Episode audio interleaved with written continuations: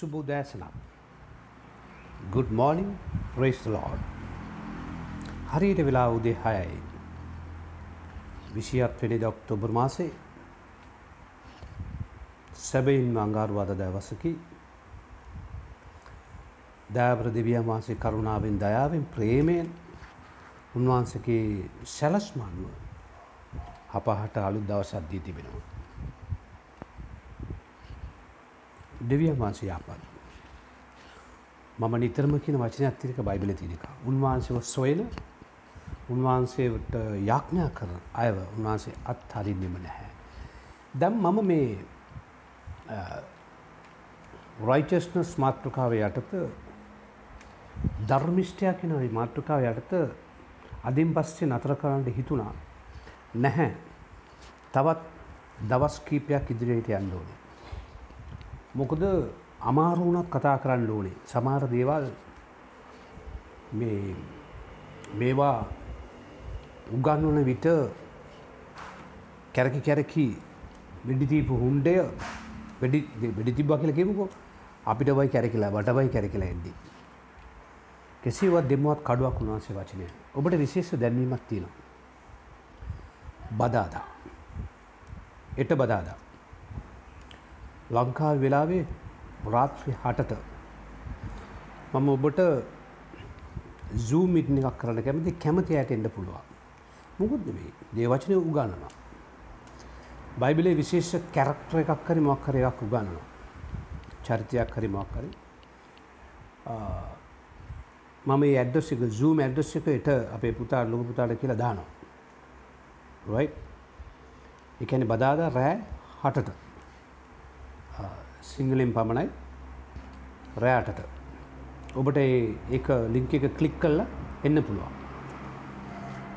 ප්‍රේමන්ත සහෝදරයා සහෝදරිය මේ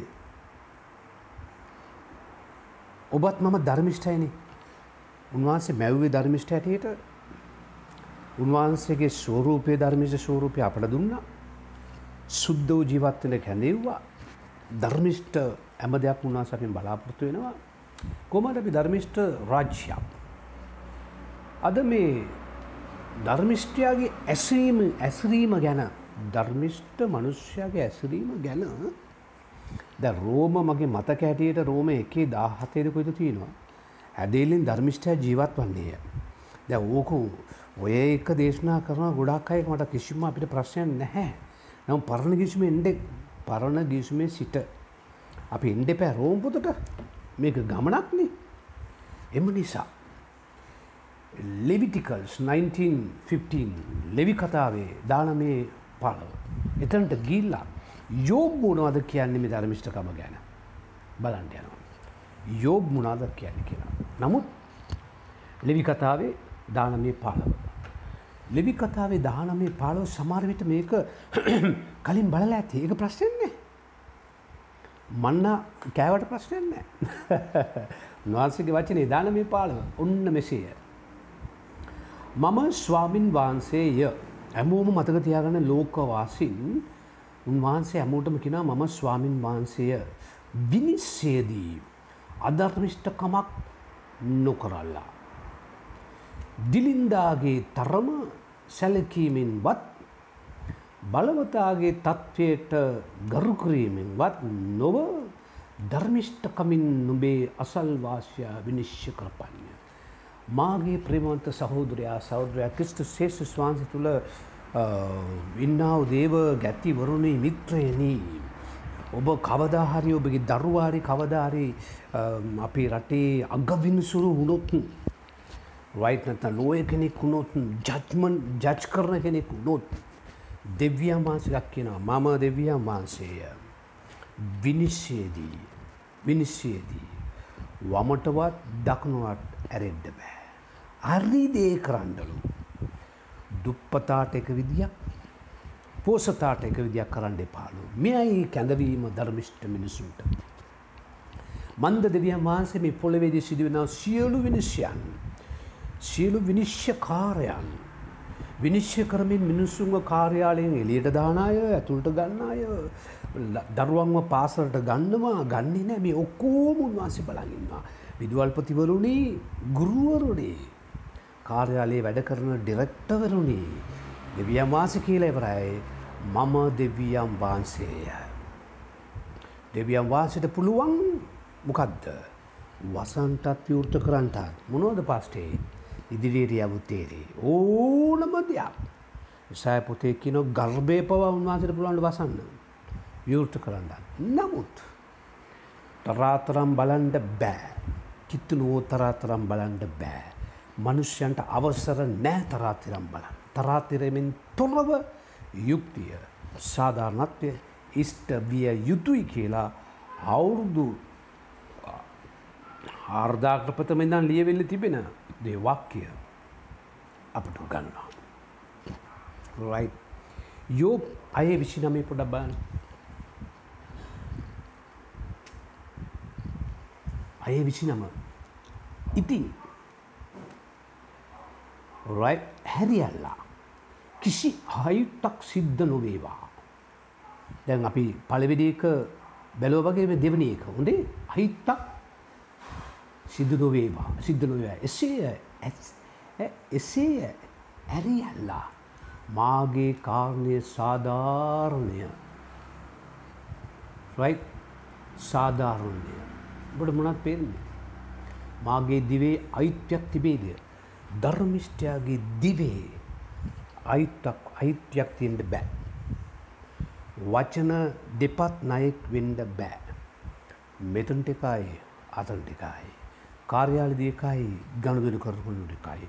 ඔබ කස්ටමසක වැඩ කරනවා නම් ඔබ කොයි අරි ගණුදුනි වැඩ කරනවා නම් ඔබ ඕටලේක වැඩ කරනවා එතන දෙගඩියාවෙන් දිව් දෙකත්යාන වැඩ කරන්න බෑ. යෝබ් කියන මොකද ජෝබ අපිට උගන්නන්න පෙන්න්නන්නේ පලවිනික මොකද බැලිවේ? මොකක්ද තරාතිරම් බලන්ට බැරි. කිස්සුවන්ට අවසරණ අවසරනෑ තරාතිරම් බලන්ට ඔබට කාටුවත් අවසර නැත.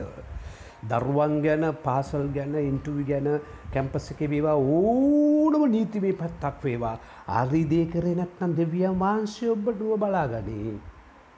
උන්වාසකින් පාරකන් දෙපා. දෙකමකත්ද දිවේ දිවේ අයිත්වක් තියෙන්ට බෑ. සමරගේ දිවේන ඇස්වල තියනවා ඇස්සුලක් තිබෙන්ට බෑ. රයි් යෝබ් කියන බලන්න ඉට පස් එක දෙක තුන්විනි කාරණමකක්ද. යෝබ් අටේ හය පොඩ්ඩක්න්න පොඩ්ඩක්න්න. යෝබ් අටේ හය මෙසේ යෝ බටේ මනදන කියන්නේ. අටේ අය. නුඹ පිරිසුදුව අවංකව සිටින්නේ නම් ගත්ද. දිවතිය කතා මේ ලෙවි කතාව දාන මේ පාලව යෝබ් අය විසි හයනුව පිරිසුදුව සිටියනම්. ඔබගේ විනිශ්චේද ඔබ ඇසරීමේ ඔබ හත් නුඹේ පිරිසුදුව අවංකව සිටිනේ නම් සැබෑටම දැන් නුඹ උදේශා උන්වහන්සේ පිබිද නුඹේ ධර්මිෂ්ඨකමේ නිවාසය. සමාධානයෙන් වර්ධනය කරන සිටවා. ඔබේ නිවසේ ඔබ සමාධානයෙන් ඕනෙද. ඔබේ කාර්යාලය ඔබ සමාධානයෙන් ඕනෙද. ස්වර්ගිෂ්ට දෙවියන් වහන්සේ ඇවිල්ල ඔබගේ සමාධානයයි ආශිර්වාදයයි වැඩි කරන්න යනවලු යුක්ති ලෙස ආරී ලෙස ඔබ විනිශ්ය කරන්ති. අරිදේ අරියට කරද්දී. දෙවියන් වහන්සගේ ඇස් සමය අරිදේ කරද්දී. මොකක්ද පලවෙනික අයිකිනවන මොකක්ද ඔගේ ඇසරීම ධර්මිෂ්ටයගේ හැසවීම දුප්පතා වේවා පොස්ටෙක් ඒවා අර්ලිශති පෙට්ටෝඩේ. නමුත් ඔබ ධර්මිෂ්ටවසන අවස්ථාදී ඔබේ නිවසට දෙවිය වාසගේ ආශිර්වාදය පැබිලෙනවා. අත්තර මොකද යෝබ් විසිනමේ දාහත්තර. යෝබ් විසිනමේ දාතරේ මම ධර්මිෂ්ඨකම පැළඳගනිමි ගතිමි ඒද මා පැළඳගත්තේය. මොකක්ද බලන්න මාගේ යුක්තිය සල්ුවක්ද මකුටයක්ද මෙන් තිබුණේය පැළඳ ගන්න. ධර්මිෂ්ටය ඇමතිශ්‍යම අරිදී පැළඳ ගන්නවා. එක ෆිට්වෙනකන් දාගන්න. ටික්ක දවසක් ගෑන් පසේ උරුවෙනවා. මුල් කාලේ මුල් කාලේ අමාරු ඇති. රයි අතරනි කාරා මොකත් අතරනි කාරණය කරන්නේ. ඒක අපිට සූට් වෙනකං අපි එක ෆිට් වෙනකං අඳින්න ඕනේ. දැන් බලන්න ඇඳුම් ගන්න ගියාම මොකක්ද දන්නවනේ ඔබ අරසවලට දානාම ගොඩක් ඔබ මං කියන්න ඕනේ කාන්තාවද පුරුෂයද කියලා. ඔබ දන්නවා පැය ගණන් ගිහිල්ලා ඇඳුමක් ගන්න නැතුව ආපු අය ඉන්නවා. පැය ගණන් ඇඳලා ඇඳලා ඇඳලා බලලා බලලා අන්තිමට අන්තිමට මේ කැප් එකක් අරගෙන ගෙදරට එන අය ඉන්නවා. අන්තිමට පළවෙනි බලපු එකම තමයි කැරක් කැරි පෑකාමාට පස්සේ ගන්නේ. ඒ ඇන බයිබලි කියන්න ඒවාගේම දෙයක් මේ බලන්න. යෝබ විසින විධානය මොකක්ද ඔබට එක හරියනසේ ඔබට එක ෆිට් වෙනකම් එක ශුට් වෙනකම් මොකද කරන්න ඩේ කරන්න ෝඩේ ධර්මිෂ්ට ඊට පස්ස ඔබ පුරුදු වෙනවා. සමාරයට තිනවනි පල පුරුදු කියල එකක්. මොකක්ද ඇම දාම එක කියලා පුරුදු වෙලා. බොරුව රැවටිල්ල නින්ද කෑම වංචාව සමාරතිනය පුරුද්දට ගිල්ලා. සමාර කියන මං බොන්නේ කටේ තියාගෙන බෝතුලේ කරන පාපය ආඩම්බරගමෙන් කියන එක මට ප්‍රශ්යක් නෑ මත්තුකවට අදාළ නෑ කෙසේ වෙතත් පුරුද්ධ පසින් තියාගණ්ඩෝනේ මොකක්ද ධර්මිෂ්ට වැඩ. හරිදේ කිරීම. කාතරවෙන එක මොකක්ද පුරුද්ධක් පසින් තියාගණ්ඩෝනේ. ඒ අපි පැළඳ ගණ්ඩෝනේ. ඊට පස්සේ ඔබ ධර්මිෂ්ටයි. මොකද පහන් කියලා අපි එකක් බැලුවෝ ඔබ බලන්න මේ තිස්පයි දෙක යෝග තිස්පයි දෙක යෝග ජීවිතයෙන් අද ගොඩක් පාඩම් තියෙනවා. දෙවිය මන්සොක්කොම් බලාගන්නේ සියල්ල උන්වහන්සේ බලාහිම තිස්පයි දෙක මෙසේ මාගේ ධර්මිෂ්ඨකම දෙවියන් වහන්සගේ ධර්මිෂ්ඨකමට දෙරිවහන්සගේ ධර්මිෂ්ඨකමට වැඩියයි නුඹ කී එක හරිය කියා නුබේ බනු සිතනවාද සමාරය කියනවා අපි ධර්මිෂ්ටයි. අපි අරිදය කරන්නේ. අපි කවදාකත් මේ දෙපැත්න වැඩ කරන්න. අපි මේ මොකක්ද මේ දෙපැත්තර කතා කරන්න අපි කිව්වෝත් කිව්මයි යෝ බානවා ඇත්තද වා දෙවියන් මාසිට පරා ධර්මිෂ්ටයිද සෙනේ වන්තය මේක හැමදාම වෙන්න ඕන එකක්. ඔබගේ වයස්ස පාලවද විස්සද විශිපාද තියද ටිස්පාද අතරීද අත නිස්පාද පනාද පනස්පාද ඇටද ඇටපාද ඇත්තෑවද ඇත්තපාද අසුවද අසූපාද මම දන්න හැම්ම දාම තියන්න ඕන එකක්. නිකම් බොරුවට ඔක්කොම් වචනයාල ඔක්කොම් ෆෑර් වෙලා පලවෙනි සතිය අවුරුද්දක් හොඳරනිල කියන්න එපා. ශෝ මම අය ධර්මිෂ්ටයි මම කෙලින් මම මේමයි උන්වහන්සේ ආනවා. හරි දේනම්. දෙවියන් වහන්සක ධර්මිෂ්ට කමට වැඩිය? වැඩිද? කාන්ටසි එනතාව බැලන්ස්ද නුඹ කී ඒක හරිය කියා. නුඹ සිතනවාද? සමරකින්ම දෙවන්සයනවා ඒනම් වාරිනි නෑ මම දශිංකොට සරිට වෙලාවට දෙනවා. මගේ මේ සේවයාරය ටොප් එකට කරනවා. මං මේ අනම්මනන් දොඩවන්න අවශ්‍යන දේවල් දෙවනාන්සයන හරි දේන. ඒක ජීවිතාන්ති දක්කා ප්‍රසෝස් එකක් වෙන්න ඕනේ. ඔබ ජීවත් වෙන්න අවුරුදු හැත්තෑ ඇත්ත පාසුව ඒ කාලෙ වෙන්නකම් සෑම දිනයක්ම තිබිය යුතු එකත්වයි මොකක්ද ධර්මිෂ්ට ක්‍රියාවලිය. අන්තිම එක මොකක්ද පා හයවෙනි කාරණාව. යෝබ් තිස්සයි තුන.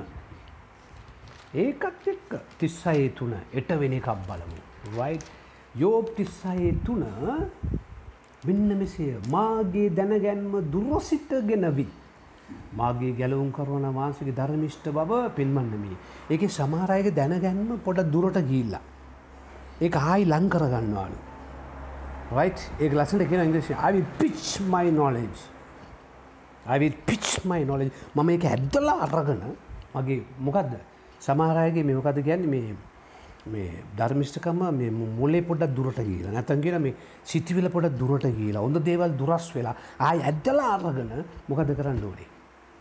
තිස්සයි තුළේ මාගේ දැනගැන්ම දුරසිට ගෙනවිත් ගෙනෑවීත් මාගේ ගැලූ ගැලුම්කාර ස්වාමින් වහන්සේගේ ධර්මිෂ්ඨ බව පෙන්මන්වේ. ඔබ ඔබ වැටිලා දෙන්නේ. එන ආය අද ඇද ඇදල ඔබට පුළ අදේ නම් අලුත් කරගන්න. මොකක්ද දෙවිය මාසක ධර්මිෂ්ඨකම මේකට මන්ස කැඳවී. මේක කැඳවීම බ්ලසිංස්ටී නො ඇයි පැ පෙන්වේ ස්වර්ගිසිට හැවිල්ල ඔබේ නිවස පුරාම් සමාධානයෙන් ආශිර්වාද කරවාලු. කෝමද උන්වහන්සේ පටක් ගත්තේ ලිවි කතාවේ දානමේ පාලවේ ඔවයි මම අර්යට කරොත් උන්වහන්සේ නිවස දක්ව අපට ආශිර්වාද කරනවා. යාඥා කරන්න. ආදරවන්ත දෙවිපාලනයේ. මගේ ඉෂපටන් දෙපාදේ දක්ව ඔබට භාර කරබේ. මගේ ව්‍යාපාරය ඔබට භාර කරනවා. ස්වාමින් වහන්ස මගේ රැකයා ස්ථානය මත්තික වැඩ කරන අය ඔබට භාරයි. මගේ පාසල් ජීවිතය ඔබට භාරයි මගේ ශිෂ්‍යයන් මගේ ගුරුවරු සිල් දෙන ඔබට භාරයි. ශල්ල ඔබගේ සුද්වාසයට භාර කරන ස්වාමිනී මංකාරයාලය වැඩ කරද්දී. අරිදී කරන්න. ඔබ වහන්සේ බලාපොරොත්තු වෙන දේ කරන්න. ස්වාමීන් වහන්සේ මට ප්‍රඥාව නැද්ද මම ඒක ඇද්දලා අරගෙන නැවත ඔබ වහන්සේ කී විදිහට ජීවත් වෙන්න. මන්ද ඔබ වහන්සේ විට ස්වර්ග සිට බැස ඇවිත් අපේ නිවසට ආශිර්වාද කරනවා. නිවස ධර්මිෂ්ට නිවසක් කරන ඔබට බාරයි. ඒ සුස්වාන්සිදිනා.